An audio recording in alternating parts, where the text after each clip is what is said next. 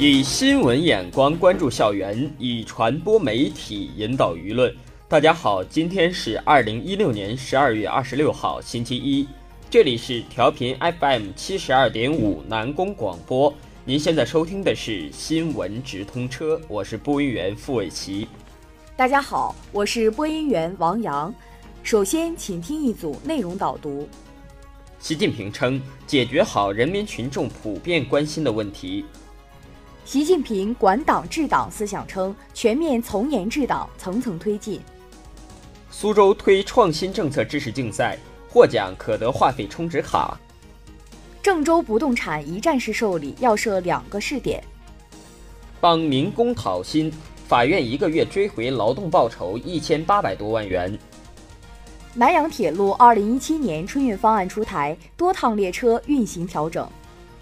喜迎团学双代会系列，我校师生喜迎第一次团代会。校党委中心组扩大学习全国高校思想政治工作会议精神。下面请听详细报道。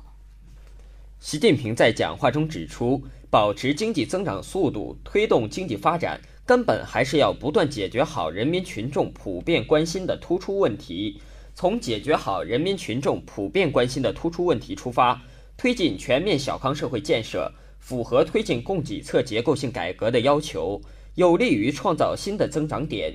提高长期增长潜力。而新的增长点就蕴含在解决好人民群众普遍关心的突出问题当中。习近平强调，推进北方地区冬季清洁取暖等六个问题都是大事，关系广大人民群众生活，是重大的民生工程、民心工程。要按照企业为主、政府推动、居民可承受的方针，一气则气，一电则电，尽可能利用清洁能源，加快提高清洁供暖比重。进入改革开放新时期的中国，随着时代的发展、社会的进步，人民群众在经济、政治、民生、生态环境、党风政风等方面有了许多新期待和新要求。打铁还需自身硬，我们的责任就是同全党同志一道，坚持党要管党，从严治党，切实解决自身存在的突出问题，切实改进工作作风，密切联系群众，使我们党始终成为中国特色社会主义事业的坚强领导核心。四年前的二零一二年十一月十五号，习近平总书记履一开始。面对中外记者斩钉截铁的宣誓，开启了中国特色社会主义伟大事业的新征程。苏州市科学技术相关协会负责人介绍，举办本次竞赛活动，旨在提高苏州创新政策的知晓率，激发全社会的创新创业氛围。竞赛的内容主要围绕苏州市新制定出台的深入推进创新驱动发展“三加一”政策文件，内容包括关于进一步推动人才优先发展的若干措施，关于打造先进制造业基地的若干措施，关于打造产业科技创新高地的若干措施和苏州市贯彻国家创新驱动发展战略纲要实施方案。据了解，本次竞赛时间为即日起至二零一七年一月十四号。参赛人员可登录微信公众号“科普苏州知识竞赛”专题，进入参赛报名页面进行报名，随后可在线学习、在线答题。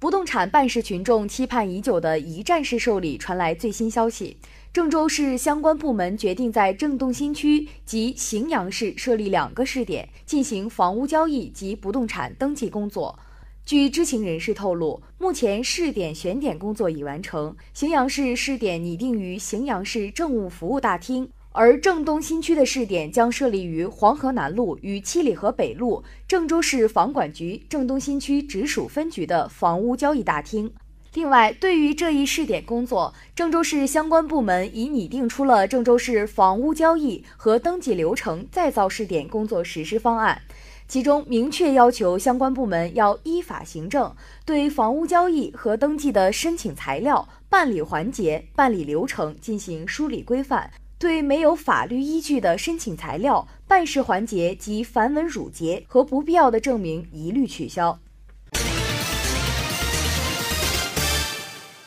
今年第八次拖欠农民工工资案件集中办理，涉农维权活动时间是从二零一六年十一月十五号至二零一七年一月十号。活动开展以来，截止十二月十六号，全市两级法院共受理拖欠农民工工资案件二百八十七件，到目前为止结案一百二十三件。为二百八十四名农民工追回劳动报酬一千八百三十六点一七万元，受理拒不支付劳动报酬犯罪案件十件，审结十件，十一人被依法判处刑罚。据了解，今年活动除了拖欠农民工工资案件以外，法院还加大了对其他涉农案件的排查力度，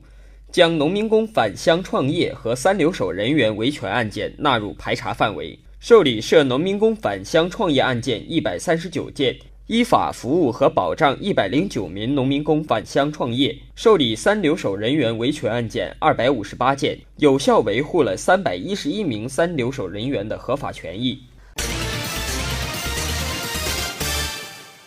二零一七年春运，南阳车务段根据客流情况，在临客开行的基本方案中，涉及北京西到城东、北京到宜昌东、北京西到襄阳、洛阳到深圳、南阳到广州等九趟临客。铁路部门提醒，春节时期其他途径列车调整情况，请旅客及时关注南阳车务段新浪微博和官方微信公众号“正铁南阳车务段”进行查询。目前，火车票预售期经过调整之后，互联网、手机、电话订票预售期为三十天，各车站、代售点自动售票机预售期为二十八天。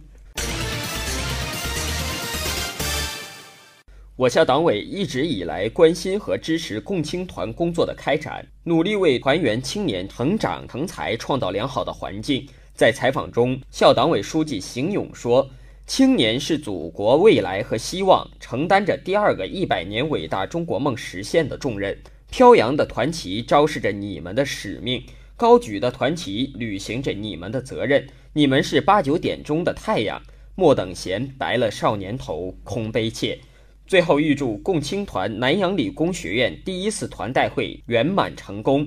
电子商务学院团委书记白林池期望广大团员青年以此次团代会为新的起点，为实现国家富强、民族复兴的中国梦，为实现学校建设省示范性应用技术类型本科院校的南工梦，为实现个人不甘示弱、矢志奋斗、奋发有为的青春梦奉献力量。